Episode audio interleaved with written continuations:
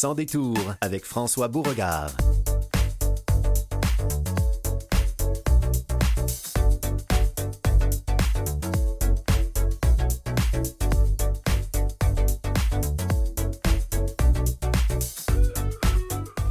Bonjour tout le monde, ici François Beauregard. Vous écoutez Sans détour, sans détour le 15 janvier 2024. Oh, que la neige a neigé et elle neige encore. Je ne sais pas si vous étiez dans la région de Montréal hier soir euh, vers 18h. Il neigeait et ventait tellement, on ne voyait pas euh, plus loin que le bout de son nez. Enfin, pour ceux qui sont habitués à voir plus loin, on ne voyait pas plus loin. Voilà. Euh, nous avons un, peu un, spécial prix à part entière aujourd'hui. On aura le plaisir de recevoir Dominique Arsenault, conseiller aux relations médias et numériques de la ville de Saguenay. La ville de Saguenay a remporté le prix dans la catégorie municipalité euh, et, MRC et autres communautés, des prix à part entière remis par l'OPCHQ.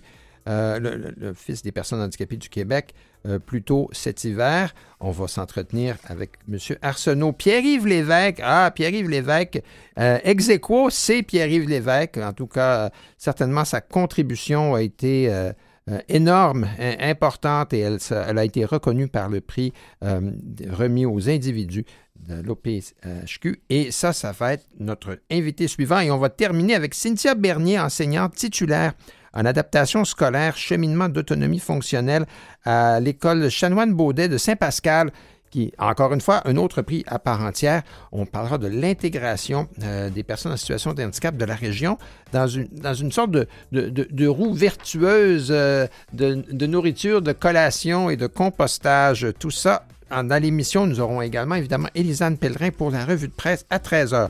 Mais pour commencer, la, chronique des bonnes nouvelles scientifiques avec Philippe Ducharme.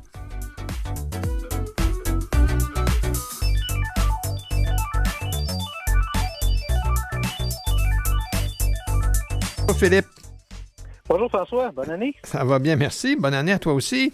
Euh, J'appelle ça la, chronique des bonnes nouvelles scientifiques parce que à, chaque fois, tu nous arrives avec des avancées surprenantes et qui en même temps sont porteuses d'espoir. Toujours, absolument. Et puis, on va commencer tout ça par euh, donc une nouvelle euh, d'une avancée québécoise qui est très remarquable. Ben, tout ça, on va, commencer par parler du sang. Donc, le sang, évidemment, un liquide biologique qui est très, très complexe, mais évidemment indispensable à la vie. Parce que quand, quand, on voit du sang, ou, ben, ça a l'air, comme je dirais ça, uniforme, là, mais c'est loin d'être le cas. Absolument trois constituants importants dans le sang. Il y en a plusieurs, mais parlons des trois plus importants. Donc, on retrouve les érythrocytes, ah les cellules qui permettent de transporter l'oxygène à travers le corps. Euh, on retrouve également des globules blancs. Euh, ce sont les cellules qui nous permettent de se défendre contre des intrus. Et euh, ben aussi, on a des plaquettes. les plaquettes qui permettent de coaguler le sang. Ça, c'est pour réparer les tissus, les blessures. Voilà stopper le saignement, en fait, s'assurer que ça arrête de saigner.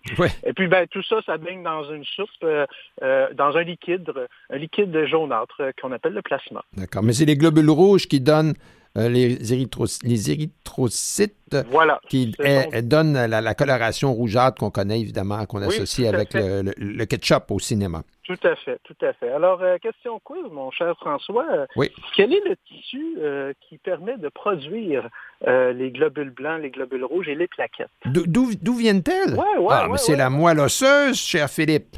Ben voilà, 10, points pour la bonne réponse. Merci. Donc, euh, ben c'est ça. Donc, c'est pour finalement nous amener à parler donc de la moelle osseuse qui fabrique les euh, différentes cellules dont j'ai parlé. Et la, la, la, la, moelle osseuse, ben, ça contient des cellules souches. Et euh, qu'est-ce que c'est des cellules souches? Ben, ce sont des cellules qui ont la capacité de se spécialiser en différentes sortes de cellules. Donc, on, on, aime bien dire que ce sont des cellules qui ne sont pas tout à fait matures. C'est une façon de mais parler. Elles peuvent, elles peuvent oh, se transformer ou créer des cellules qui peuvent aussi bien être euh, sanguines, euh, des globules euh, rouges, blancs, des plaquettes, que des. ça peut être aussi des cellules nerveuses ou ainsi de suite. mais, dans la moelle osseuse, ce sont des, cellules souches qui se spécialisent dans les, les, les produits sanguins. Voilà, exactement. Et puis, ben, euh, il existe malheureusement des pathologies liées à la moelle osseuse, euh, comme par exemple la leucémie, euh, qui est une qui est caractérisée par une présence de globules blancs qui sont, disons, pas très matures, anormaux, on pourrait dire plutôt ça comme ça. D'autres pathologies comme la myélodysplasie dysplasie, pardon. Donc, euh, encore une fois, une défaillance au niveau des constituants, les globules rouges, les plaquettes. Euh, donc, euh, évidemment, ces, maladies-là peuvent être en partie, je dirais, on ne peut pas dire guéries, mais enfin, les, symptômes et les mauvais, les, mauvais résultats de la moelle osseuse d'une personne qui, souffre de, de, ce genre de pathologie-là peuvent être en partie contrecarrés. Euh, mais pas totalement. Et là, voici qu'on a euh, une équipe de chercheurs euh, du Québec qui viennent faire un grand pas en avant. Et voilà, donc ce sont des chercheurs, oui, de, l'Institut de thérapie cellulaire de l'hôpital de Maisonneuve-Rosemont. Donc le, chercheur directeur de cette recherche-là, c'est le docteur Denis Claude Roy. avec des collaborateurs américains, d'autres chercheurs américains, ben, ils, ont, ils ont été capables d'identifier une molécule, une molécule qu'ils ont nommée la molécule UM 171. Euh, mais ce qui est vraiment intéressant de cette molécule-là, c'est qu'elle permet d'amplifier les cellules souches provenant oh. euh, du sang de cordon ombilical. Ah, ah, ben là, j'ai fait une recherche parce que ça, ça ne semble pas évident. Là. Euh, ça a piqué ma curiosité. Alors, ce que j'ai compris, c'est qu'au moment de la, de la naissance d'un enfant, le cordon ombilical, et, on ne le jette pas, on le garde? Non, Absolument, c'est intéressant. Effectivement, c'est un, un, un, liquide qui contient énormément de cellules euh, embryonnaires, euh, de cellules souches, pardon, je me suis trompé, donc de cellules souches. Donc, c'est très, très intéressant de les récolter. Euh, et, et, donc, lorsqu'on a des cellules comme ça, bien, eux ont trouvé donc une molécule qui permet de les amplifier, de les, de les reproduire en plus grand nombre, si on peut dire ça comme ça. Et, là, ils peuvent à ce moment-là injecter ce, tout ça dans, dans des moelles osseuses qui sont qui sont, sont pas, qui sont pas suffisantes, qui, qui ne suffisent pas à la tâche. Exactement, chez des personnes donc qui ont qui ont une, euh, particularité liée à un problème avec euh, euh, les, cellules souches. Donc donc lorsque ces greffes-là sont faites, ben on, observe vraiment un résultat très intéressant là chez une cohorte de 50 patients qui étaient leucémiques. Ben les recherches ont montré que plus de 70% d'entre eux ont pu survivre deux ans après le traitement et même au-delà. Donc c'est ce qui fait en sorte que c'est un un traitement qui porte beaucoup d'espoir pour aider les personnes atteintes de leucémie. Tout à fait, tout à fait. Et, oui, on dit survivre, ça n'a pas l'air, mais c'est des gens qui étaient, étaient condamnés, là. Ben, en tout cas, euh, on, peut se dire que cette solution-là leur donne beaucoup de possibilités, de, l'espoir pour que ça aille, euh, tout à fait, parce que, multiplié par 80 fois, euh, par 80 le nombre de cellules souches euh, ça, ça, fait, ça fait tout, un, tout, un, cocktail. C'est comme un, je dirais, ben, c'est presque, on dirait une, euh, une dose de vitamine, mais on ne parle pas de vitamine ici. Mais c'est certainement là, une sorte d'électrochoc à la moelle osseuse. Voilà. Voilà. Ben, bravo. Exactement. Exactement. Et donc, si on enchaînait maintenant, euh, tu te souviens, la dernière chronique, on avait parlé de, de, de, de, capsules euh, endoscopique qui permet de voyager à travers le tractus gastro-intestinal. Oui, oui, tout à fait. On avait parlé d'un film des années 60. on parlait de science-fiction. Exactement, Fantastique Voyage, donc euh, un, excellent film qui était justement très campé dans le sujet qu'on parlait. Donc moi, je me suis intéressé à ça en me disant, bon, ben, euh, qu'en est-il des, des, petits robots dans le domaine de la médecine? Qu'est-ce qu'on peut faire avec ça? Et puis, ça m'a amené sur deux, euh, deux constats fort intéressants. le premier, c'est par des chercheurs de l'Université de Tufts et de Harvard. Donc, euh, ces chercheurs-là euh, ont développé des robots biologiques euh, qui sont en fait composés à partir de cellules de poumons humains. Oh. Alors déjà là, c'est assez, assez spécial, merci.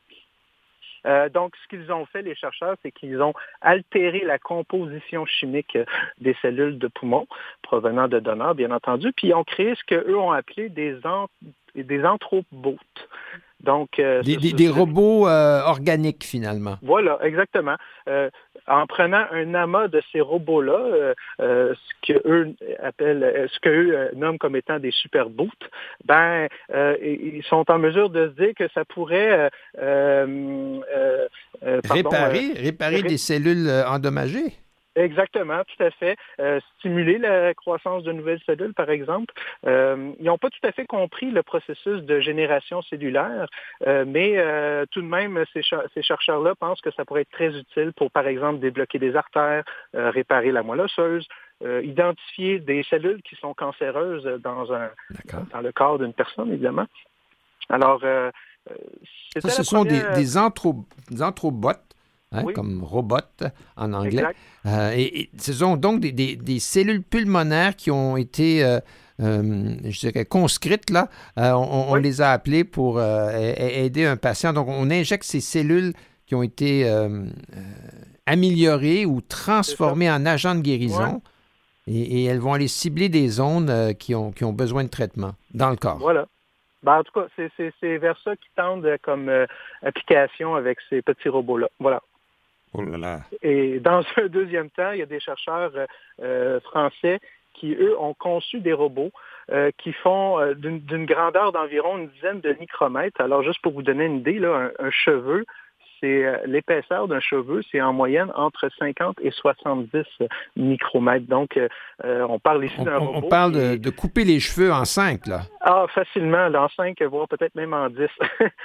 Donc, ces petits robots-là, en laboratoire, là, dans des essais qu'on dit in vitro, ils ont été capables de montrer que ces petits robots-là peuvent déplacer des cellules. donc, c'est vraiment, on est rendu là, là, on fait des petits robots qui pourraient agripper des cellules, les déplacer, les amener à un autre endroit. Et, comme, comme, des, chariots élévateurs dans un entrepôt, là. Exactement, tout à fait. Et puis la façon de procéder, c'est par des process, des, des, des, euh, des techniques optiques. Donc, euh, avec un rayon laser, une lumière laser, on, on, est capable donc de faire en sorte que la pince du robot va attraper une cellule, euh, va pouvoir donc la déplacer, la, la, la déposer à un autre endroit.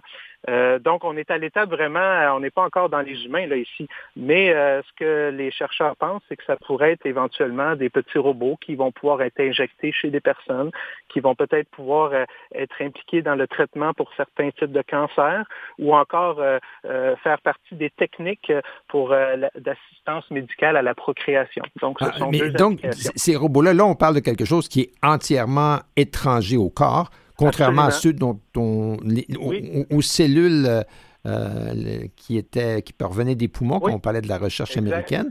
Là ici on parle d'objets, on, peut le dire, qui sont des corps étrangers mais si petits, mais qui à la fois ont, toute la miniaturisation euh, capable d'être dirigés et, de poser des gestes, si je peux dire. Donc, de, déplacer des cellules, de les, littéralement, là, de les transporter, de les pincer, si je peux dire. Exact. Exactement, exactement. Oh.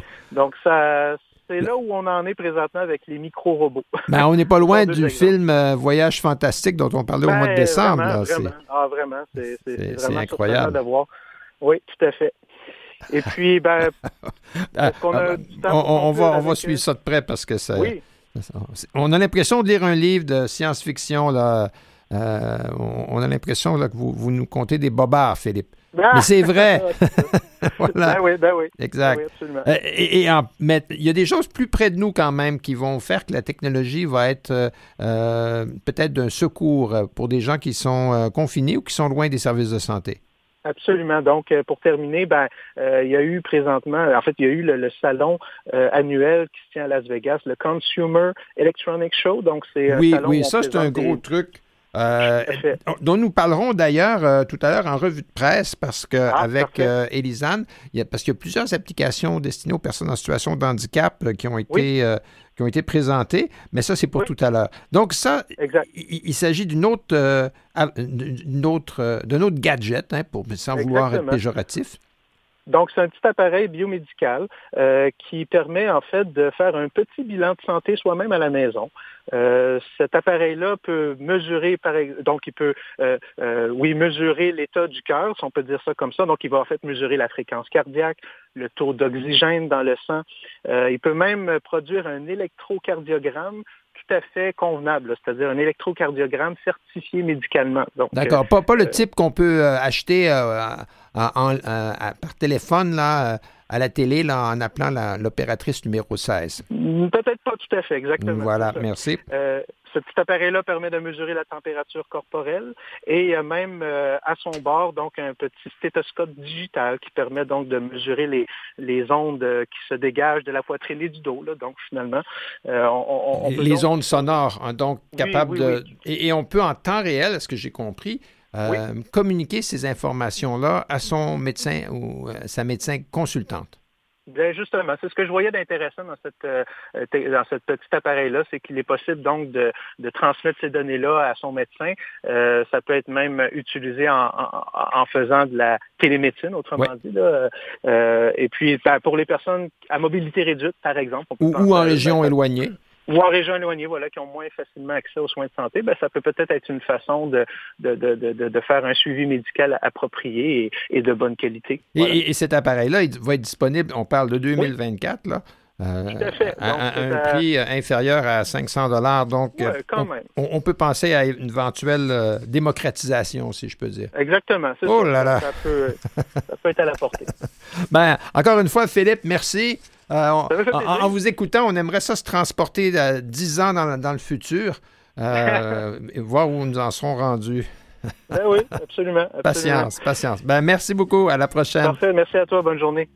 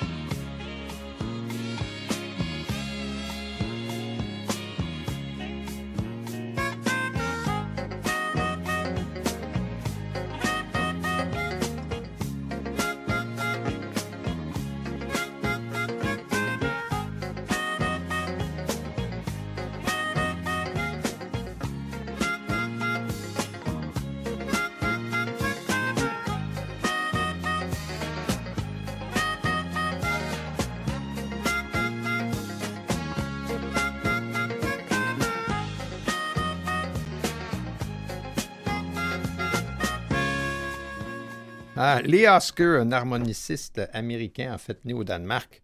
C'était Before the Rain. ça, l'a fait, euh, ça fait le top 10 au début des années 80. C'est une chanson qui est prête à la. Une chanson, une pièce musicale qui est prête à, la contemplation. Voilà. On a le plaisir d'avoir avec nous Dominique Arsenault. Bonjour. Bonjour. Vous êtes conseiller aux relations médias et numériques euh, de la de Ville de Saguenay oui, on pourrait dire porte-parole aussi. oh, ben bravo. Et, Ville de Saguenay vient de remporter un prix, euh, le prix euh, à part entière, remis par l'Office euh, des personnes handicapées du Québec dans la catégorie municipalité, MRC et autres communautés, parce que vous avez à Ville de Saguenay procédé à une refonte de votre programme d'intervention en, ayant particulièrement à l'esprit les personnes en situation de handicap. Parlez-nous-en. Oui, ben en fait, la, la, mouture actuelle du programme qui a gagné le prix, qui s'appelle le programme Secours adapté, date de 2018, euh, mais ça fait plus longtemps que ça, depuis le début des années 2010 qu'il y a un programme semblable à Saguenay, mais il n'était pas assez connu, puis il n'est pas encore assez connu à notre goût. Donc en 2018, il y a eu une refonte du programme, et l'an dernier, euh, en 2000, ben, je dis l'an dernier, mais maintenant c'est presque il y a deux ans, en 2022, euh, il y a eu une refonte de l'image de marque du programme Secours adapté, puis des efforts de communication pour mieux le faire connaître. Au fond, c'est simplement euh, un programme pour qu'une personne qui vit avec un handicap, et là, ça peut être autant un handicap physique qu'un handicap intellectuel, par exemple, euh, ou même juste, puis ça n'a pas besoin d'être, euh, on parle pas là, forcément de, de quadriplégique ou rien, juste quelqu'un... Mais une mobilité sous la moyenne. Oui, exactement. Puis remarquez, même quelqu'un qui normalement n'a aucun problème, mais qui, par exemple, a eu un accident de vélo ou de ski alpin, puis euh, se retrouve avec euh, un habite au troisième étage d'un appartement, avec des béquilles, par exemple, ont des béquilles. Ben, dans le fond, c'est tout simplement c'est un programme qui permet de s'inscrire auprès des services d'urgence, donc services de police, services incendie, et ça crée un registre, ce qui fait que si les pompiers ont à intervenir à une adresse, ils peuvent simplement taper l'adresse et voir si oui ou non il y a quelqu'un à cette adresse-là qui a besoin d'aide particulière pour pouvoir être évacué en cas d'incident, de sinistre par exemple. Donc, c'est un programme vraiment intéressant qui, permet potentiellement de sauver des vies, évidemment. Oui, exact, parce que si, euh, les gens, euh, mettons, s'il y a un incendie, euh, les premiers répondants arrivent, les, les, pompiers, on rentre dans l'appartement, dans le logement, puis là, hop, tout d'un coup, voici quelqu'un qui ne peut pas se lever de son lit sans aide ou qui, est, qui est dans une situation difficile ou qui, pour des raisons cognitives, comprend pas ce qui se passe. Euh, ou, ne saisit pas nécessairement toute l'ampleur de la situation, là déjà, les intervenants sont au courant et peuvent adapter euh, leur, euh, leur technique. Il faut évidemment que vous fassiez une éducation auprès des intervenants aussi qui sachent quoi faire dans ces cas-là. Hmm. Oui, bien sûr, évidemment. Euh, mais ça, ça fait partie de la formation des, premiers répondants. C'est juste que, comme vous le mentionnez, si on ne sait pas qu'il y a quelqu'un qui a un problème de mobilité ou, euh, par exemple, qui vit avec un handicap intellectuel, euh, qui a un problème cognitif, ben, si on ne le sait pas, on peut pas, ils peuvent pas se préparer d'avance à faire ce type d'intervention. Mais lorsqu'ils le voient dans le registre, OK, on voit ici quelqu'un, par exemple, qui est en chaise roulante, on voit quelqu'un qui souffre avec peut-être la, la, trisomie 21 ou peu importe, ben, ça permet de savoir d'avance et une fois arrivé sur place, de faire les vérifications, mais surtout d'avoir la préparation pour que l'intervention immédiatement, ça, fasse partie de ce qui est mis en place dès l'arrivée sur les lieux. Euh, puis c'est important de mentionner que c'est les personnes qui sont inscrites, mais avec leur adresse aussi. Donc c'est le registre permet vraiment de vérifier par adresse, ça ne sera pas vérifié par le nom. Alors c'est pour ça que c'est vraiment important de, faire l'inscription pour les gens qui en, ressentent le besoin et de s'assurer de faire la mise à jour en cas de déménagement. En cas de déménagement, oui, exactement. C'est fois. parce que le nom est associé à l'adresse là où a, lieu l'intervention. Vous avez dit au début, puis ça, ça m'a frappé, que mhm. c'était malheureusement pas assez connu parce qu'il me semble que c'est une idée diablement. C'est à la fois simple puis de bon sens, puis, mhm. puis que ça fait tellement une différence en même temps. Puis c'est comme si, à part Ville de Saguenay, c'est pourquoi les autres le font pas? Ah, voilà, ça par contre, je sais pas. Là, je peux pas parler pour les autres villes. Non, je comprends. Chez, chez, nous, euh, on a à peu près 70 personnes inscrites présentement pour le registre. Euh, on croit absolument pas que c'est l'ensemble de notre population qui, vit avec une limitation fonctionnelle, qu'elle soit physique ou, ou intellectuelle. Euh, donc, c'est pour ça qu'on a fait des efforts pour faire connaître le programme de plus en plus. Et il y a des efforts donc de communication disons traditionnelle avec les réseaux sociaux, avec les médias, ainsi de suite. Mais on a aussi des partenariats en continu avec les différents organismes sur notre territoire qui offrent des services à ces personnes-là parce qu'ils sont au fond les premières personnes qui vont les rencontrer, qui vont les voir et qui peuvent leur dire, regardez, pour vous, ce serait intéressant, inscrivez-vous à, ce programme-là. Donc, le travail des organismes permet de, le faire connaître de plus en plus auprès de la clientèle qui est visée. Euh, mais il y a aussi un défi dans le sens où, vous savez, quand on parle de, limitation, par exemple, au déplacement, des problèmes de mobilité, on voit tout de suite la personne en fauteuil roulant ou avec un ambulateur, je veux bien, mais, mais justement, c'est que c'est pas quelque chose qui se produit forcément de, tout le temps du jour au lendemain, dans le sens où, euh, à mesure qu'on avance en âge, ben, peut-être qu'éventuellement on développe des problèmes à la mobilité ou en tout cas des obstacles. et puis, on s'identifie pas comme étant une clientèle à risque au moment d'un sinistre, et pourtant on, on l'est devenu. Exactement. Donc, une des parties des, choses qu'on dit, c'est peut-être à des gens, vous avez des, personnes aînées dans votre famille, dans votre entourage, ben ça vaut la peine peut-être euh, de vérifier avec eux euh, s'ils pourraient en avoir besoin ou non, parce que le, programme, au fond, il, est ouvert à quiconque ressent le besoin de dire, hum, moi j'habite, euh, vous savez, parce que le maintien à domicile, tout le monde y croit, puis c'est parfait, c'est souvent une bonne solution, mais peut-être que ça peut, avec les années, porter des nouveaux défis, avec la présence d'escaliers ou avec tout ça, ou si on habite un bloc appartement, ben ça peut ne pas poser de problème au quotidien parce qu'on s'adapte à notre situation, mais quand il arrive un incendie, on n'est pas dans une situation normale. On est dans une situation où on a besoin d'aide, donc euh, ça, ça, vaut la, ça vaut la peine d'avoir ces conversations avec notre entourage, bien que ce soit peut-être pas le sujet le plus gai. Ben, des fois, mais il faut en parler parce que il y, a cet aspect-là qui est, qui évidemment qui est une question de sécurité, mais évidemment, ça peut demander une conversation qui porte sur d'autres aspects de la vie. 70 personnes inscrites, c'est vrai que c'est peu pour une population comme celle euh, de Ville de Saguenay. Euh, et on ne peut pas croire que ce sont qu'il n'y en a pas une 71e et beaucoup d'autres après. non, non, ça, ça c'est sûr. Ça, c'est sûr et certain qu'il y a encore beaucoup de, gens qui pourraient bénéficier de ce programme-là. Tout à fait. Parce que c'est gratuit. Oui, et c'est confidentiel, mais en, parlant de confidentialité, je suppose que c'est là qu'il il, est nécessaire que ce soit une inscription volontaire parce que vos services n'iront pas piger dans les banques de données de, confidentielles au sujet de l'état de santé des gens. C'est exactement ça, tout à fait. Là, la loi sur les, les renseignements personnels, bien évidemment que c'est à divulgation volontaire et que, je veux dire, même si moi, je ne sais pas le cas, là, mais même si je connaissais dans ma famille, dans mon entourage, une personne qui, je sais, pour en bénéficier, j'aurais pas le droit d'inscrire la personne sans son consentement. Donc, bien entendu, c'est un, défi, mais c'est normal aussi. Donc, tu sais, on, on comprend que d'une certaine façon, c'est plate parce que ça ajoute une case de plus à remplir quand on vit avec ça, en cas de déménagement, en cas d'y penser, mais en même temps, c'est un peu le formulaire est disponible en ligne sur le site de la ville de Saguenay, dans la section sur les services aux personnes en situation de handicap. C'est vraiment pas long à faire, puis que ce soit pour vous-même ou parce que vous voulez aider quelqu'un après lui avoir parlé, c'est quand même un geste qui, au final, pourrait avoir une très, très grande, faire une très, très grande différence dans la vie de quelqu'un. Ben, oui, oui, puis c'est pas après le sinistre où il y a eu une catastrophe ou un, drame qu'on dit, ah, mais ben, on aurait peut-être dû, parce que c'est ça, c'est comme les assurances. On ne s'assure pas après le sinistre, on s'assure avant. Euh, c'est, c'est, moi, ce qui, encore une fois, je ne sais pas si dans d'autres villes euh, euh, un, tel programme ou une, telle occasion se présente, mais ça me semblerait presque une pratique à instaurer, comme vous dites, auprès des intervenants euh, sociaux, médicaux de première ligne, quand ils rencontrent quelqu'un qui pourrait en bénéficier, dire je vous recommande fortement, voici le, site et allez vous inscrire. Ben bravo. Moi, je suis. Avez-vous un, combien de situations par année est-ce que euh, est-ce que ça arrive? Il y a eu combien de gens qu'on peut, qu'on peut euh, identifier de Ah, ben, cette fois-là, oui, ça a peut-être fait une différence?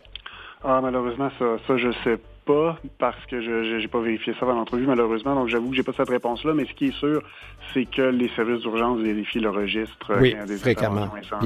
ça, ne peut pas faire autrement que faire une différence. Ça, c'est Exactement. Si, si, vous êtes inscrit et qu'il se produit quelque chose chez vous, puis je dire, on parle d'incendie depuis le début de l'entrevue parce que c'est facile. Mais ça peut être autre chose. bien sûr que ça peut être autre chose. Je vais vous donner un exemple très, très concret. en 2022, on a malheureusement vécu un, un glissement de terrain. Oui, tout à fait. Je pensais à ça. Je voulais pas vous en parler, mais c'est tout à fait juste. Oui, absolument. Puis dans, dans, le périmètre évacué vivait une famille. Ah, ben voilà. sur les détails pour protéger les, personnes, là, mais il y avait une famille qui avait euh, un membre de la famille qui a des besoins particuliers. D'accord.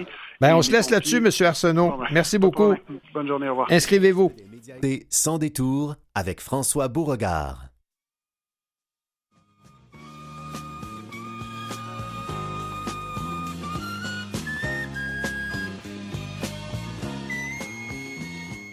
De retour, de retour après la pause. En décembre dernier, décembre dernier, c'est ben, le mois dernier, euh, a eu lieu la cérémonie de remise des prix à part entière 2023 et M. Pierre-Yves Lévesque était finaliste dans la catégorie individu. Puis, hein, non seulement finaliste, mais M. Lévesque euh, s'est vu décerner les grands honneurs pour son engagement social exceptionnel dans la défense des droits des personnes handicapées. Et, cet engagement-là remonte à de nombreuses années.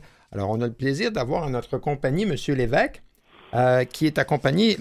Bonjour, M. Lévesque. Et, vous êtes accompagné de votre sœur Sylvie. Bonjour, Sylvie. Bonjour, bonjour. Euh, euh, est-ce que vous appelez Sylvie Lévesque ou? Oui, Sylvie Lévesque. Parfait. Bonjour, Madame Sylvie Lévesque. Vous êtes la sœur de, de Pierre-Yves et ben, ça va nous permettre, pour ceux dont l'oreille n'est pas habituée à, converser avec quelqu'un qui a, des problèmes neurologiques, moi, ça me... moi, je suis habitué, mais peut-être pas tout le monde en onde. Alors, vous allez nous aider à, faire le pont. Parce que Pierre-Yves Lévesque, vous avez un parcours, je dirais, exemplaire, un, parcours qui reflète un engagement d'une vie. Euh, vous êtes né dans des, dans des conditions euh, euh, bien ordinaires, bien simples. Et, au début des années 80, il n'existait pas grand-chose dans la société pour les personnes en, situation de handicap et, vous en avez construit pas mal autour de vous. Est-ce que, est que vous pouvez nous parler un peu, parce que tout le monde, je dirais, dans la communauté connaît Exequo, euh, qui était un organisme euh, pour une égalité sans détour, sans détour comme l'émission, fondé en 1980 et, cet organisme montréalais se consacre à la promotion, à la défense des droits des personnes ayant une déficience motrice. Et, parlez-nous un peu comment, comment vous en êtes venu à, décider de prendre tout ça en, main puis de démarrer Execo, si je peux dire. Comment ça a commencé? Eh moi,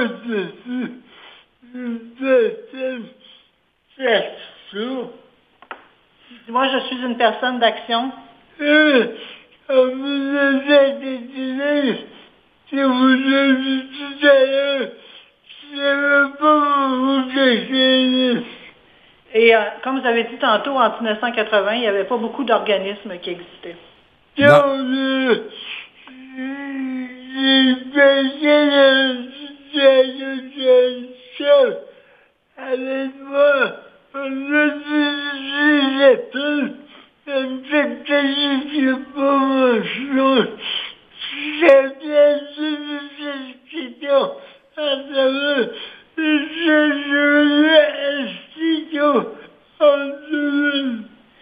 C'est ça, à la base, l'organisme s'appelait Nous nous intégrons en commun au moment où Pierre-Yves l'a fondé et par la suite, c'est devenu Exequo avec la même mission de défense des droits.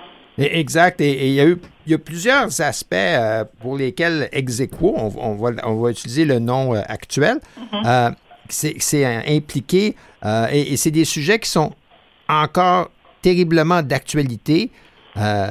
si on pense qu'il y a mais on peut aussi mesurer le progrès parce qu'au cours des 30 dernières années, du côté du transport public, l'accessibilité, tout ça, l'aménagement urbain, le logement. Il y a eu des progrès, mais il y a encore beaucoup de chemin à parcourir.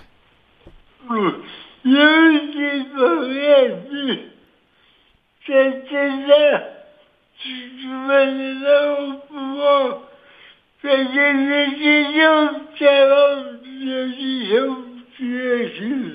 Pierre dit, euh, ça dépend des gouvernements qui sont au pouvoir aussi. Il y a des choses qui avancent, il y a des choses qui reculent, parce que ça aussi, les gouvernements, des fois, ils s'engagent puis ils se désengagent, dépendamment de, ceux qui sont là. Oui, parce qu'au au moment d'une élection, c'est sûr que tout le monde est pour la vertu. Hein? Tout le monde va dire que oui, c'est euh, important de s'occuper de toute la population euh, et, de voir à ce qu'il n'y ait pas de limitation pour personne. Mais quand c'est le temps de faire des choix budgétaires, ah, Là, des fois, euh, c'est là qu'on s'aperçoit où sont les priorités. Euh, dans, votre, euh, votre implication, votre travail, M. Lévesque, vous avez collaboré souvent, vous avez été appelé collaborer souvent avec des instances gouvernementales. Parlez-nous-en un peu, je pense entre autres dans le domaine du transport. Là. Non. Moi,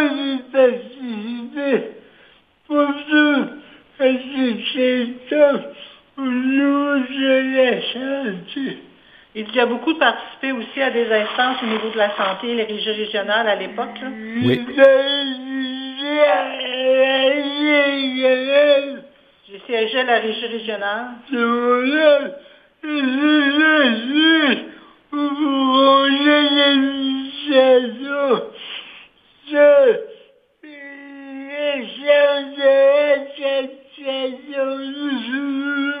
Il a siégé aussi au conseil d'administration du centre de réadaptation oui. de Bruno. Oui, c'est vrai.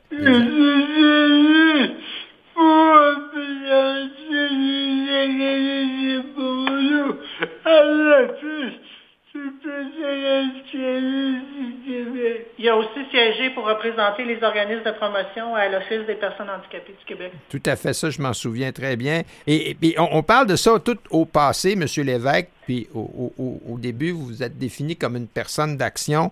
Euh, qu'est-ce, que vous faites de votre, de votre énergie, puis de votre expérience? Euh, parce que c'est... On, parle de vous un peu au passé, là, mais euh, il y a encore plein de choses à faire. Puis votre contribution est, certainement quelque chose qui est assez unique là, devant nous aussi. Actuellement. Je suis même Il est membre de deux conseils d'administration. Dont un. Dont un. J'appelle vous. Dans un qui s'appelle Pimo, celui de l'organisme où est-ce qu'il est présentement. D'accord.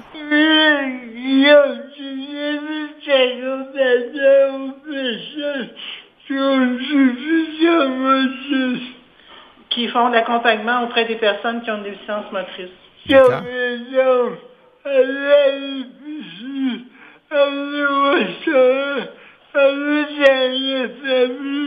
Par exemple, avec des accompagnateurs pour les soutenir, pour aller les accompagner, aller à l'épicerie, aller dans leur famille, aller au cinéma, etc. Oui, oui.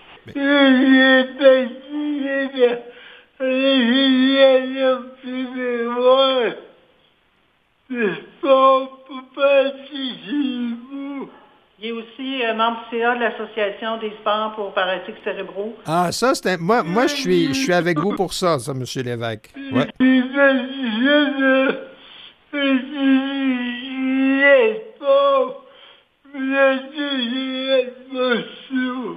Il fait aussi de la promotion des sports, dont le boccia.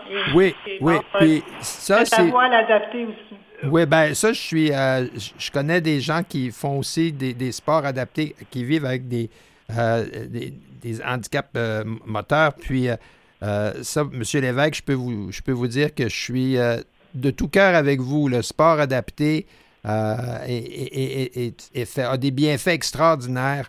Euh, ben, je vous le dis, puis vous, vous le savez. Alors, mais euh, je, suis, je suis très heureux de vous entendre vous impliquer, vous impliquer de ce côté-là. Des, des, dossiers qui sont encore tout, tout chauds, là, puis qui existent, dont, dont, on parle régulièrement. lequel croyez-vous que les organismes communautaires, sur lesquels les, organismes communautaires devraient axer euh, leurs efforts? Euh, qu'est-ce qui semble le plus, le plus déficitaire dans notre société, d'après vous?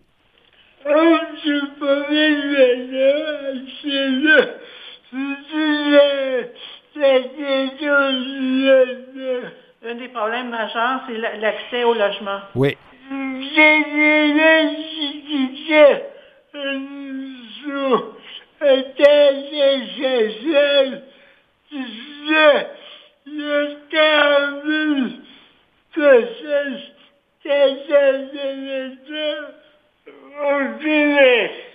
il y a beaucoup de personnes qui attendent l'accès au logement, euh, notamment 40 000 personnes logement, puis c'est beaucoup difficile encore quand tu es une personne handicapée d'avoir accès à des logements. Sinon, souvent, les gens se retrouvent en CHSLD, même si c'est pas là qu'ils veulent rester. Ou c'est pas là qu'ils devraient rester.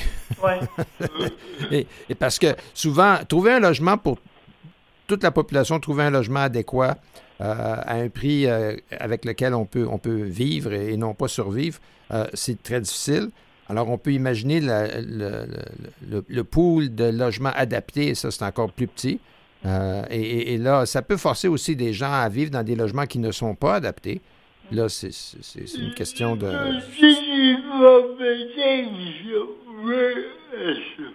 Il n'y a pas beaucoup de propriétaires qui sont aussi ouverts à ça. Il n'y a pas beaucoup de logements sociaux non plus. Exact. Oui, ça, je pense que c'est... Vous avez mis le doigt dessus, là. C'est vraiment là que l'action euh, est la plus, euh, la plus urgente là, de, de toutes.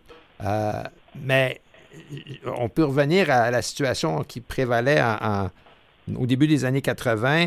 Euh, disons que les personnes en situation de handicap ont mm, un tant soit peu plus de voix au chapitre qu'avant.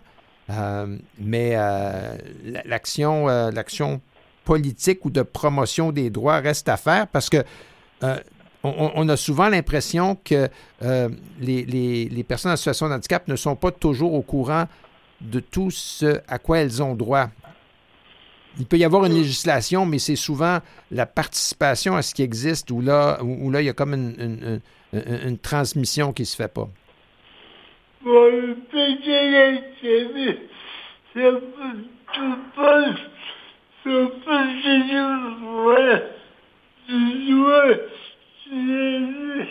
Il dit les personnes handicapées ne sont pas toujours non plus au courant des droits qui existent pour eux. Oui, exactement.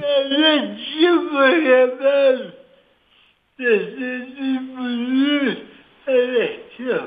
sont souvent pas capables non plus de se débrouiller avec ça. Oui, parce que. C'est pas facile.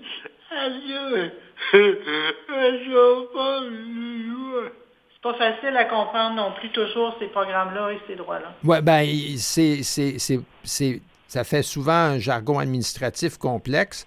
Euh, puis c'est ça, comment je dirais ça, c'est décourageant souvent euh, d'essayer de s'y retrouver. Euh, et, ben, je pense que, entre autres, des, organismes communautaires comme Execo, là, qui, font la promotion puis qui aident les, personnes qui ont droit à, ce qui existe de je dirais, d'y accéder. Là. Euh,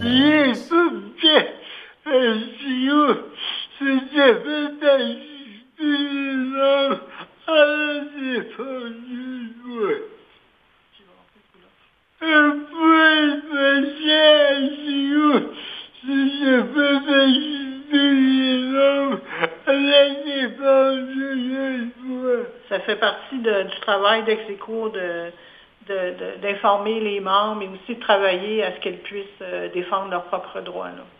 Ben, moi, je, vais, je vous remercie, M. Lévesque, euh, euh, de tout ce que vous avez fait, puis de ce que vous faites encore. je faisais allusion au, sport adapté, parce que c'est, c'est, énorme tout ce travail qu'il qui, y a eu à faire et auquel vous avez grandement participé. Puis, c'est énorme encore le travail qui reste, mais c'est en c'est en suivant vos traces, là, puis euh, vous êtes d'une obstination euh, dont on peut tous euh, prendre exemple. vous avez vraiment la tête dure. Puis ça, c'est ça, c'est, c'est, vraiment, je dirais, votre première qualité, parce que vous auriez pu souvent juste dire tant pis, puis quelqu'un d'autre le faire, puis vous l'avez fait. Alors, merci beaucoup.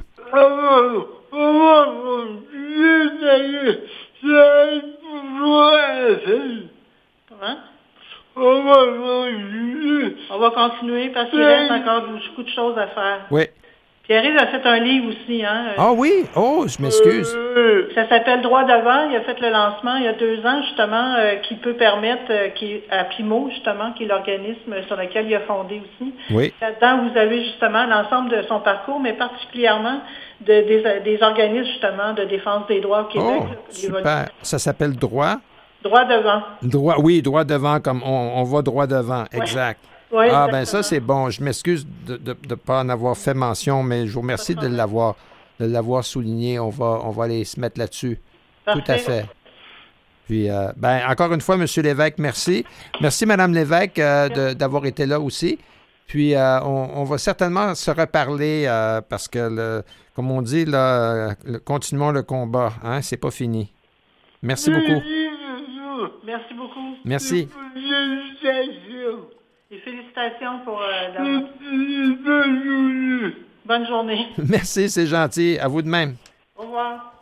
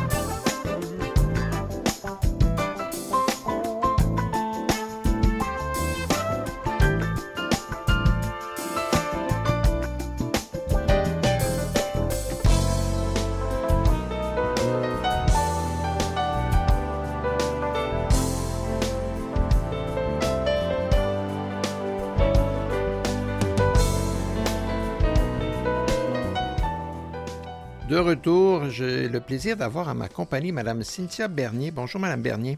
Bonjour. Ça va bien? Oui, ça va bien, merci. Ça va bien. Certains, vous avez remporté un prix. oui. Ben, pas juste vous, mais toute l'école euh, secondaire euh, euh, Chanoine Baudet de Saint-Pascal dans la catégorie établissement d'enseignement soutenant la réussite éducative. Ben, ça, ça vous définit bien.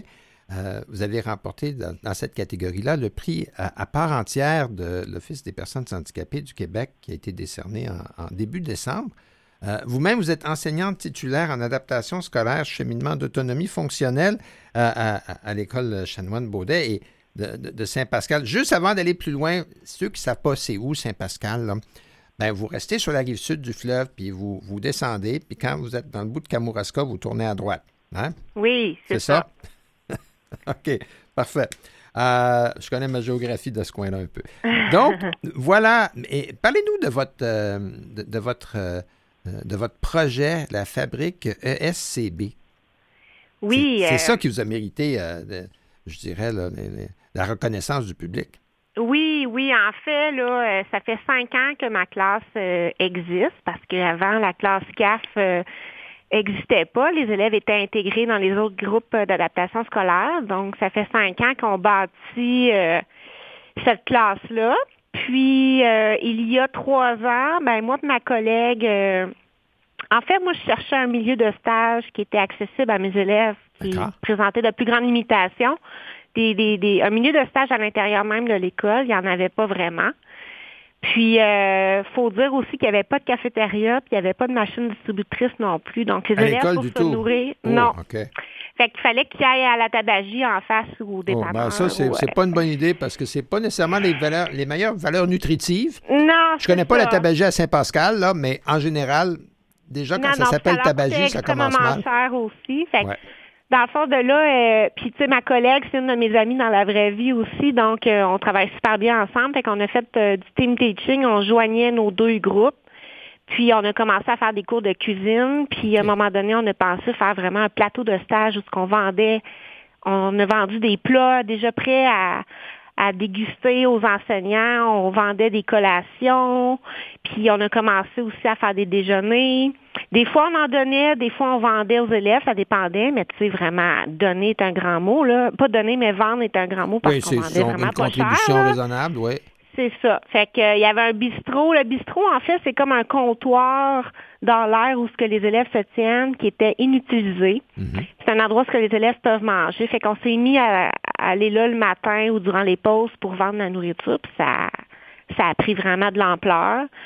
Puis euh, c'est ça. Fait qu'on en a, on a, on a monté tout un plateau de stage dans lequel tous les élèves, de peu importe leur limitation, euh, faisaient leur part. Là. Puis, tu sais, on a intégré là-dedans plein de notions, là, que ce soit les travail d'équipe, le travail d'équipe, ouais, tout l'entrepreneuriat. On est déjà une école à la base entrepreneuriale. juste pour revenir en arrière un petit peu, parce que euh, moi, ça, ça, ça, me semble fantastique quand une solution crée d'autres solutions, si je peux dire. Parce que euh, souvent, les élèves arrivent à l'école puis ils ne mangent pas comme il faut. Puis ça, c'est, c'est pas euh, synonyme de réussite scolaire. Alors, Que, vous ayez contribué à, une meilleure alimentation de la population étudiante, c'est déjà, euh, en soi, c'est déjà un, beau, euh, une belle réussite. Oui, puis de là, notre grand, notre grand succès aussi. Puis, tu sais, on vendait on a fait des muffins anglais, on a fait, on, on, essayait de varier, mais en restant le plus sainement possible. Mais là, euh, cette année, on fait principalement des smoothies le matin. On fait quelques matins spéciaux, comme dans le temps des fêtes puis tout ça, là, mais euh, c'est ça. Fait mais là, maintenant, on a une cafétéria, faut dire, depuis cette année. OK. Donc là, le local s'est agrandi. C'est, ben, la, surface au plancher est plus la même. La cafétéria existait déjà dans l'école, mais là, maintenant, il y a un traiteur là, qui, qui prend la place. D'accord. Fait que c'est ça. Mm. Mais pour revenir aux, élèves qui participent à, la fabrique, vous parlez de différents types de... Quelles sont les, limitations qu'on retrouve dans votre population d'élèves? Euh, ben, dans ma classe, moi j'ai sept élèves, j'ai vraiment un mélange. J'ai euh, un élève qui est autiste, j'en ai un qui est trisomique, qui a une trisomie 21. J'en ai un en déficience profonde qui est en chaise roulante. C'est sûr que lui, il participe moins, mais tu sais, on l'amène avec nous dans toutes les étapes, puis il participe à sa manière. J'en ai, un qui a une surdité. J'ai euh, principalement aussi des troubles de langage, déficience légère. Puis, à travers ça, on a des élèves de d'autres groupes qui viennent nous aider, qui sont un peu plus autonomes, mais qui présentent quand même des difficultés, que ce soit un TDAH ou euh, une difficulté d'apprentissage quelconque. C'est ah, vraiment un mélange. Au total, ça fait, vous avez combien de marmitons? Ben, Façon ça de parler. là, mais tu sais, euh, mettons, j'ai sept principaux acteurs, si je peux dire, là. Puis elles viennent, tu sais, à chaque, je fais comme des blocs de quatre semaines, là, où j'invite d'autres élèves des groupes euh, PCA, premier cycle adapté, qui viennent nous essayer, en fait, le plateau de stage parce qu'ils sont encore jeunes. Mais je leur fais faire des petits stages là, de quelques semaines, puis après ça, j'alterne. D'accord. C'est ça. Parce que mm. non seulement ben, vous avez aidé à, une saine alimentation euh, auprès de toute la population, puis ça s'inscrit dans, dans, la démarche auprès de vos, de vos élèves, mais là, en plus, vous avez ajouté du compostage. Oui, euh, ben, en fait, c'est que quand on cuisinait euh, d'énormes quantités de nourriture chaque année, il y avait des restants, puis euh, c'était une, vocation que d'autres enseignants voulaient aussi prendre. Fait qu'on on a acheté des composteurs sur table, qu'appelle, je sais pas trop c'est quoi le vrai nom. Ben, c'est comme des grands bacs qui peuvent être à un niveau pour travailler, là, oui. Oui, fait qu'on en a installé un petit peu partout dans l'école, puis on met les restants de nourriture là-dedans. Puis il y a un autre volet aussi à la fabrique SCB qui est plus comme de la menuiserie. On, restaure des vieux meubles en bois.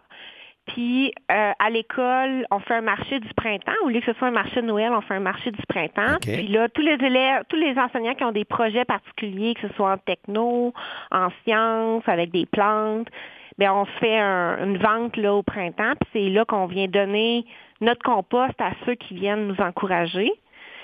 Fait que c'est la roue qui tourne, puis en même temps, euh, en menuiserie, on est en train de faire aussi des bacs à jardin avec des palettes de bois. Fait que c'est comme tout un. Oui, ben c'est ça. c'est que vous faites. Euh, vous faites du bien à plusieurs niveaux, si je peux dire. il, y a, évidemment les élèves qui participent directement au programme euh, avec tout ce qu'ils vont acquérir. puis il y a le reste de la population. Parce que maintenant, vos, vos élèves sont rendus des vedettes, si je peux dire. Tout le monde les connaît. Ben, je vous dirais que depuis les dernières années, euh, mes élèves sont beaucoup moins gênés devant une caméra parce qu'on a reçu, euh, on, on est apparu dans les médias aussi parce que j'ai, on a fait un projet pour notre salle multisensorielle qui est un très grand, grand projet. Donc, les médias sont venus pour ça. Là, dernièrement, avec le projet de la fabrique aussi, euh, on est un peu sollicité. Mais c'est ça, la population voit là, que ça brasse dans notre école. Puis euh, ils sont aussi invités à venir au, au marché du printemps lorsqu'on vend nos trucs. Fait qu'ils peuvent venir nous encourager puis voir ce que les élèves font. là. Parlez-moi de la salle multisensorielle, ça, ça pique ma curiosité. Oui, ben c'est ça, comme je vous disais, moi, ça c'est ma cinquième année dans cette classe-là, on n'avait pas de, salle multisensorielle. C'est une salle qui vient stimuler les élèves euh, sous plein niveau, que ce soit, c'est vraiment sensoriel, que ce soit le toucher, la lumière, mm-hmm. euh, la musique, etc c'est quelque chose que j'avais vu là dans mes années antérieures euh, d'enseignement. Puis euh, j'ai commencé à solliciter certains organismes. J'ai gagné des concours aussi. J'ai trouvé les fonds pour organiser ça. Oui, ouais, pour acheter le matériel parce que ça coûte énormément cher. Puis euh, j'ai réussi à avoir quand même des beaux montants là, de la part de, entre autres, des Mais, mais est-ce qu'elle existe aujourd'hui, la salle? Est-ce que oui. Vous l'avez inaugurée, là? Oui, on l'a inauguré, puis c'est un investissement d'environ 150 000 oh, OK, alors c'est sérieux. Mais peut-être que la, communauté est derrière vous avec toutes les autres choses que vous avez faites euh, antérieurement. Les, gens savent que votre, programme est, dynamique, puis euh, ça va de l'avant. Alors ça, c'est... Oui, c'est ça. Ils voient l'aboutissement de, de, c'est ça, je suis contente de mener à terme nos projets. Puis, euh, c'est, tout, tout à votre honneur, Mme Bernier. Félicitations pour votre prix. Ça fait Puis, euh, plaisir. On, a hâte de entendre parler à nouveau euh, de l'école secondaire Chanoine Baudette à, à, Saint-Pascal. Vous allez certainement nous surprendre encore dans les prochaines années. Bien, je vous remercie beaucoup. Merci. Bye. Merci. Bye-bye.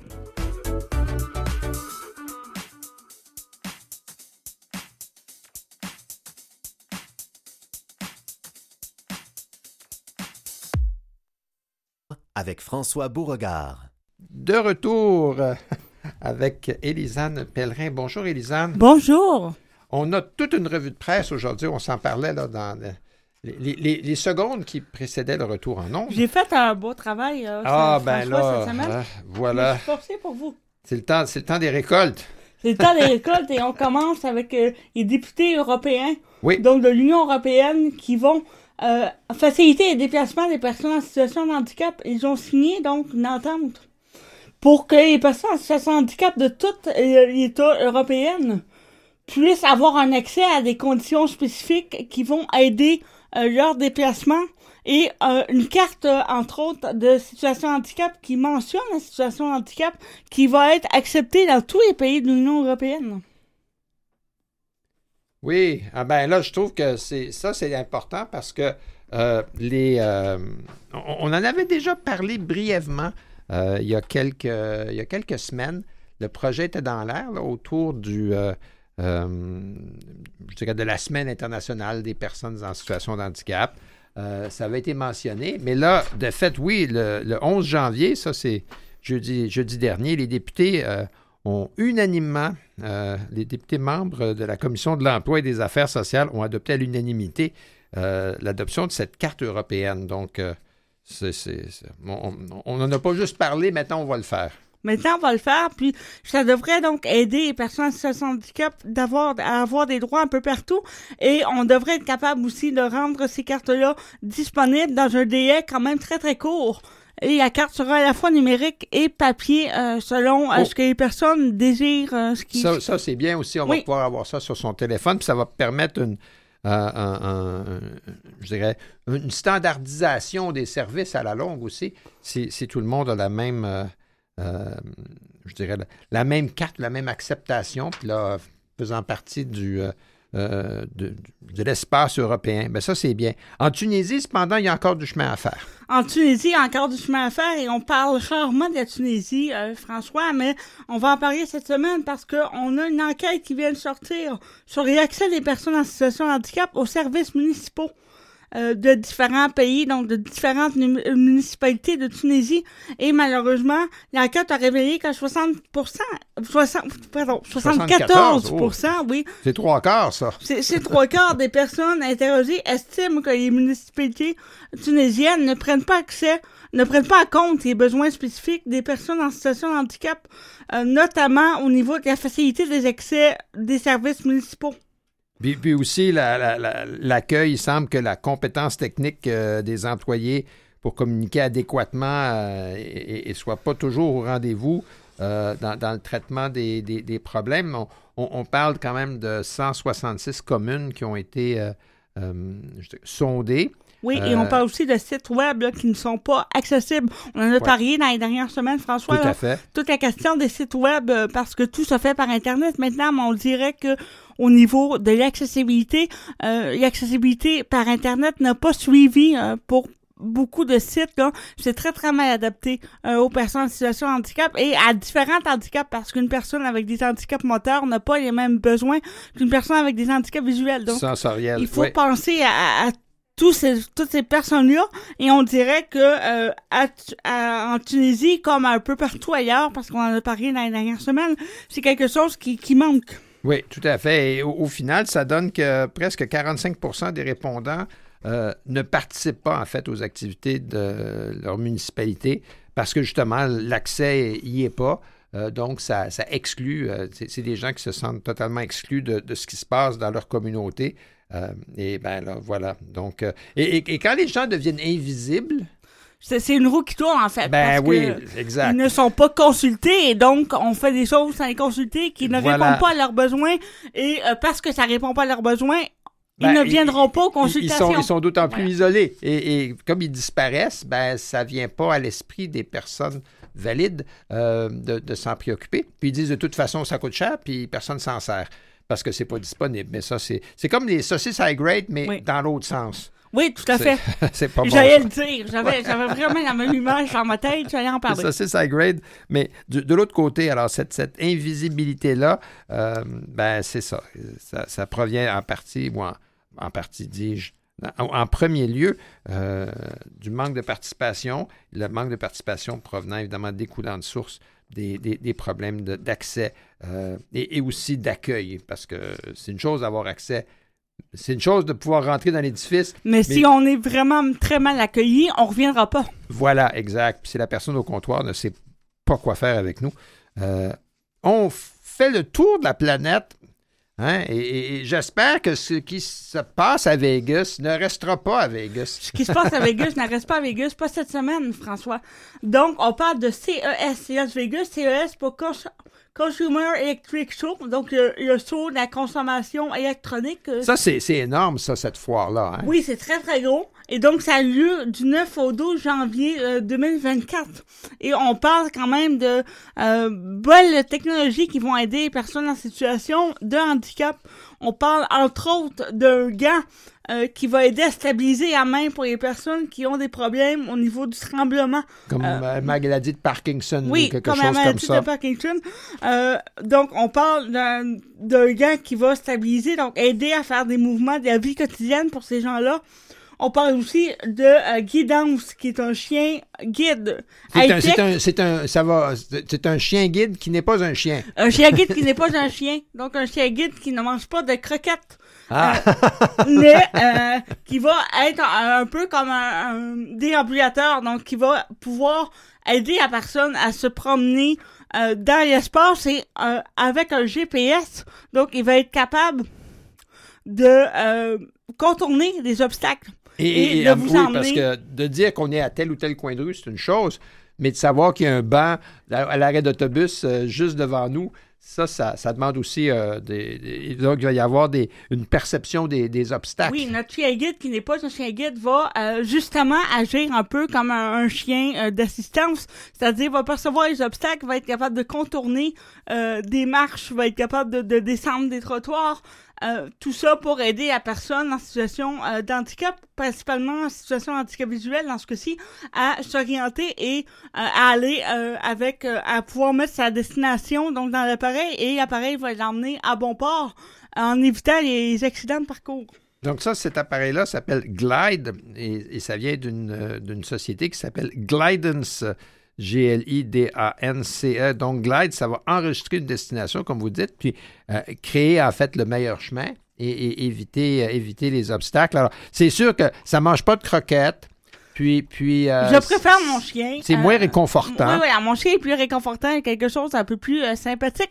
Ouais. Cela dit, pour ceux qui n'aiment pas le poil à la maison, hein, qui ont beaucoup d'argent, parce que pour l'instant, j'imagine que ça coûte quand même cher. Ben, peut-être ça va se démocratiser, je sais pas. Mais ben, c'est sûr que, oui, les gadgets, au début, c'est, ça peut être ça peut être assez cher. Tout à l'heure, vous savez, en, en, tout début d'émission, avec Philippe Ducharme, notre chroniqueur scientifique, on parlait justement de cette foire où, on mettait euh, bientôt à la disposition du public euh, euh, des outils qui permettaient de faire une, consultation médicale presque complète en ligne. Oui. Et ça, c'est donc voilà, tout ça à Las Vegas. Et il y a un autre appareil issu de, la région de Seattle, Seattle, qui est, comme on le sait, le berceau. Hein, les Microsoft, là, c'est quand on dit Seattle, on dit Microsoft. Oui. Il y, a un autre, un autre appareil qui, lui, est plus, plus ludique. Oui, euh, en fait, il y a beaucoup d'autres appareils, mais euh, on va aussi parler donc du foot au bout des doigts, du foot comme étant euh, le soccer ici. Donc, on va avoir une petite plateforme devant nous qui va permettre de, de vibrer quand les joueurs vont s'échanger le ballon. Donc, une personne en difficulté visuelle va pouvoir voir le match au bout de ses doigts, donc sentir où est le ballon, sentir où sont les joueurs. Et en temps réel, avoir le déplacement à la fois du ballon et des joueurs. Donc, ça s'appelle One Court. Euh, et, ça crée un, environnement qui est une réplique miniature. Euh, du terrain. D'un terrain. Mais on parle aussi, non seulement on parle de ça, on parle de tennis, de hockey, euh, de football américain. Et, donc, ce, faux terrain pourrait à chaque fois, c'est la reproduction du Être adapté à plusieurs sports, oui. À, plusieurs sports. Alors là, ça, ça, va permettre de suivre l'action plutôt que d'être sur voice-over sur notre téléphone puis d'avoir euh, une mise à jour à tous les cinq minutes. oh, je n'ai pas vécu ça, mais j'avoue que surtout pas drôle. quand tu es dans le stade et que tout le monde crie et que tu ne sais pas. Hein, on ne sait pas pourquoi. Oui, on ne sait pas encore pourquoi. Ben, euh, j'avoue, j'avoue, c'est pas. Euh, ça donne un autre, une autre un autre sens de participation. Une autre, une autre dimension voilà. à la journée, oui. Eh ben, et il y a, en, parlant de, de d'avancer. Il y a un autre truc qui s'appelle WeMagine. Oui, et là, on va loin, François. On va très, très loin avec celui-là. Donc, on parle euh, d'une personne qui peut euh, faire avancer ses pieds dans, dans une machine par euh, la pensée. Donc, oh. au, au, moment où il décide d'avancer son pied, la machine avance son pied pour lui. Donc, une personne qui est paralysée, donc qui ne peut plus se servir de ses jambes, peut être sur une machine qui, euh, quand il va lui demander par la pensée d'avancer les pieds, euh, la machine va le faire. Donc, on est dans quelque chose d'extrêmement futuriste ici. Hein. On, parle donc d'un capteur, euh, un implant crânien qui détecte l'activité électrique du cortex. Là, là où, par exemple, la volonté de, d'avancer, de poser un geste, va, va, va, naître. L'activité électrique, à ce moment-là, va être décodée par un ordinateur et, qui va euh, euh, envoyer signal à la machine. Euh, envoyer la commande au muscle parce que si, mettons, on parle d'un problème de, de, moelle épinière sectionnée ou ainsi de suite, où là, la transmission ne se fait pas, mais ça, c'est l'implant électronique au cerveau et l'autre au muscle.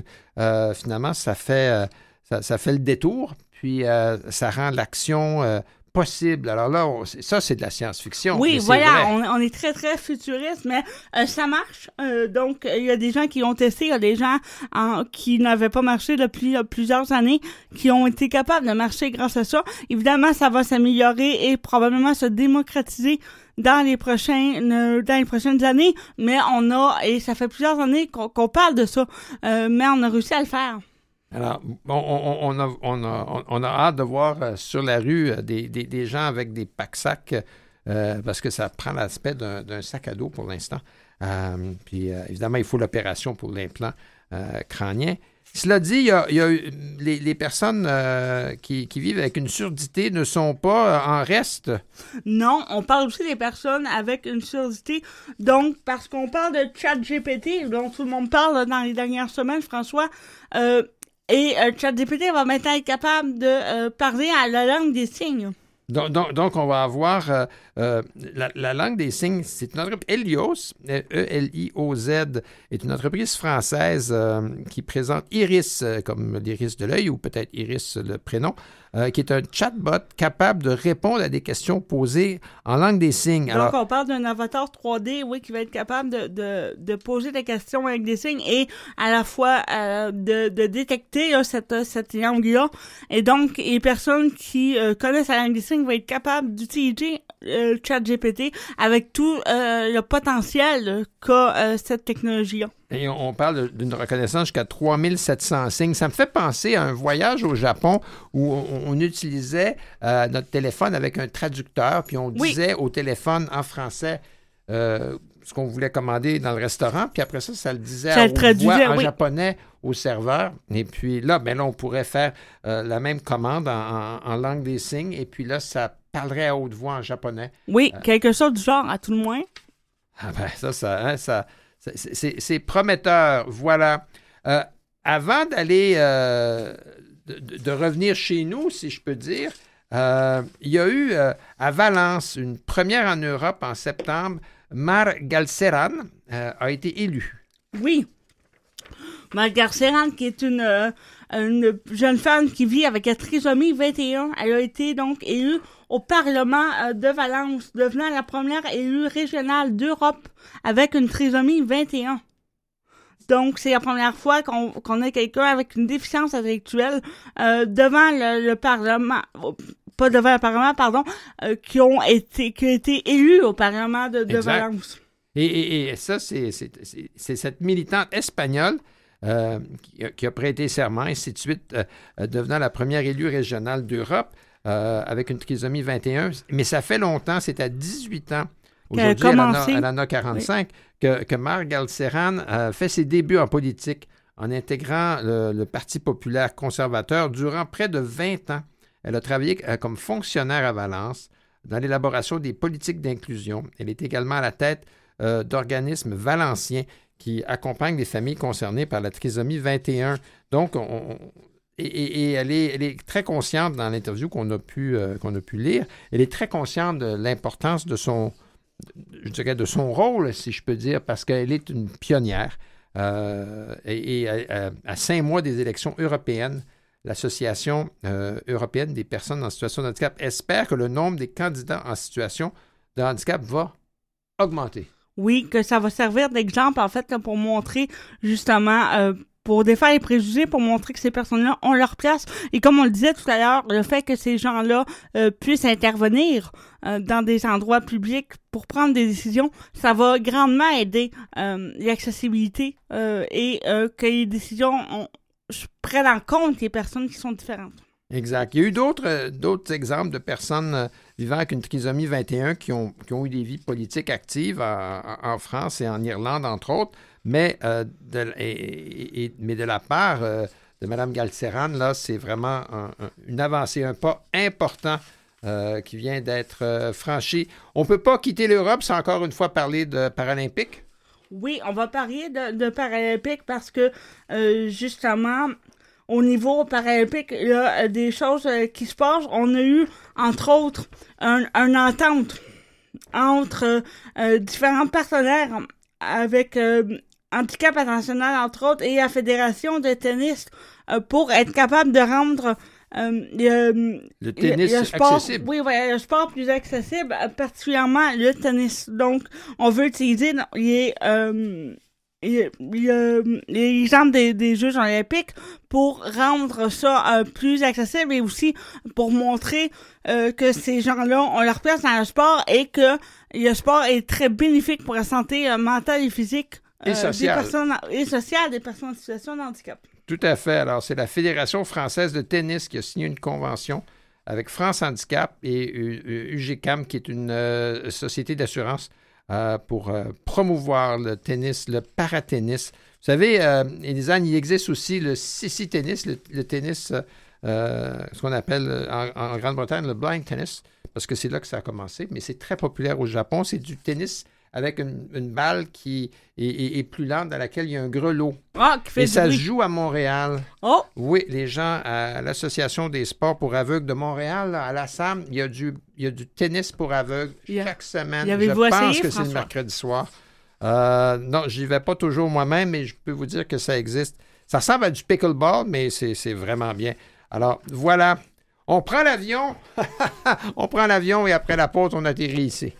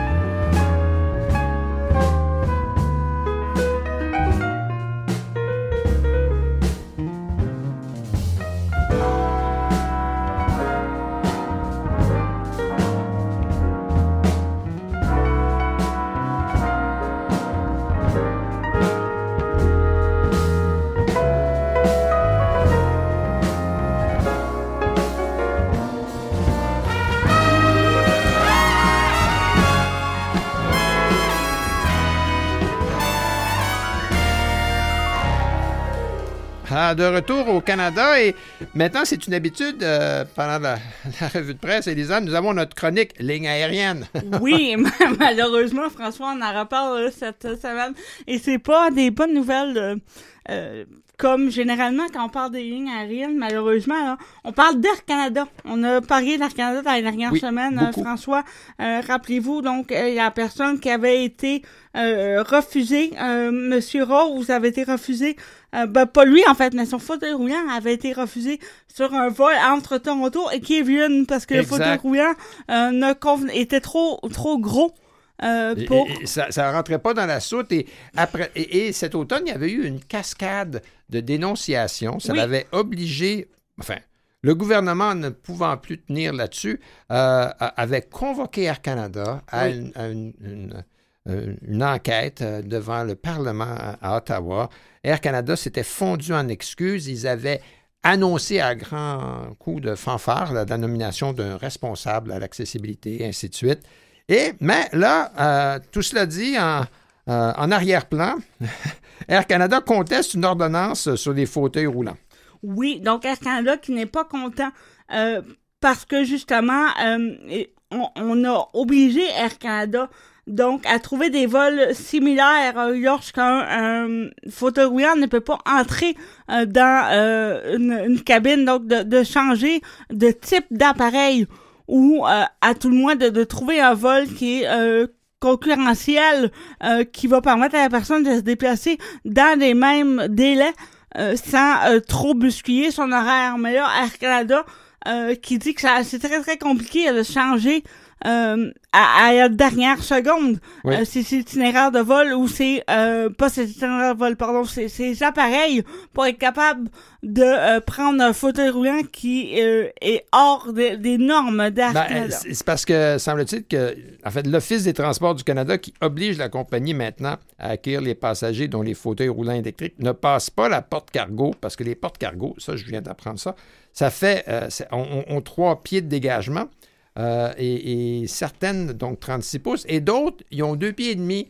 Et même quand tout est compacté, la on ne peut pas glisser. Il y a, certains, voilà, il y a certains équipements qui ne fonctionnent pas. Par contre, ce serait, voilà, euh, à Air Canada de se débrouiller euh, pour trouver un autre appareil ou, à la limite, un autre vol euh, pour que la personne puisse atteindre sa destination dans des délais qui sont raisonnables. Si, toutefois, la personne fait une demande dans les trois semaines à l'avance. Préalable, exact. Alors, bon, ben, on verra ce que ça donne. Alors, Air Canada Sauf le chaud et le froid. Hein? Bon, on verra comment euh, ça va être tranché, cette question-là, parce que ça va faire jurisprudence et on verra quelles sont les, limites des accommodations. Donc, ça s'en va en cours d'appel, François. Oui, à suivre. On va vous revenir dans la prochaine chronique ligne aérienne là-dessus.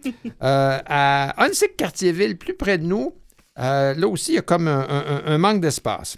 Oui, un manque d'espace, mais on parle de manque d'espace sur le sol, François. OK. On manque de on, on parle, oui, d'un manque de stationnement pour les personnes en situation de handicap, donc les stationnements réservés.